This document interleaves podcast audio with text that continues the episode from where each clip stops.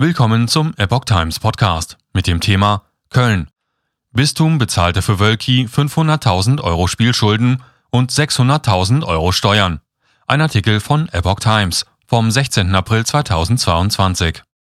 500.000 Euro Schulden häuft ein Priester an. Das Erzbistum Köln springt ein und bedient sich dabei am gleichen Sondervermögen, aus dem Opfer sexuellen Missbrauchs entschädigt werden. Die Tilgung der Schulden eines Priesters in Höhe von knapp 500.000 Euro durch das Erzbistum Köln stößt in Teilen der Kirche auf scharfe Kritik.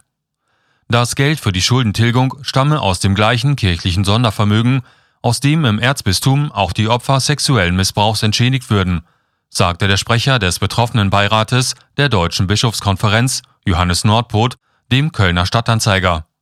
Doch zeige sich das Erzbistum bei ihnen deutlich weniger großzügig.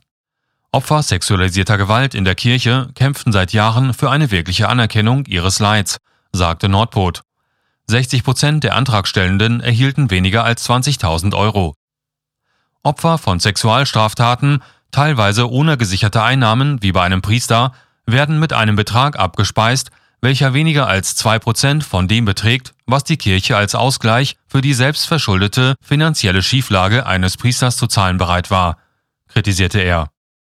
Die Sprecherin der Reforminitiative Maria 2.0 Rheinland, Maria Mesrian, sprach von verantwortungslosem Finanzgebagen. Betroffene sexuellen Missbrauchs würden mit lächerlichen Summen abgespeist, während Millionen für eine überflüssige Hochschule oder eben für die privaten Spielschulden eines Priesters verschleudert werden, sagte sie der Zeitung. Das Erzbistum hatte nach eigenen Angaben insgesamt sogar 1,15 Millionen Euro für den überschuldenden Priester gezahlt. Der Priester habe knapp 500.000 Euro Schulden gehabt, hatte ein Sprecher des Erzbistums gesagt. Die Schulden habe das Erzbistum in mehreren Tranchen beglichen, um dem Geistlichen in seiner aktuellen Notlage zu helfen.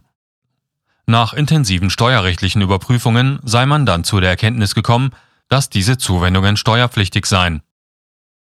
Die nachträgliche Versteuerung samt Zinsen habe das Erzbistum dann nochmal knapp 650.000 Euro gekostet.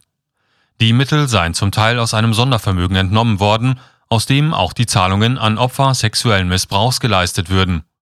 Die Lohnsteuerbegleichung plus Zinsen seien hingegen aus dem Personalkostenbudget des Erzbistums gezahlt worden, sagte der Sprecher.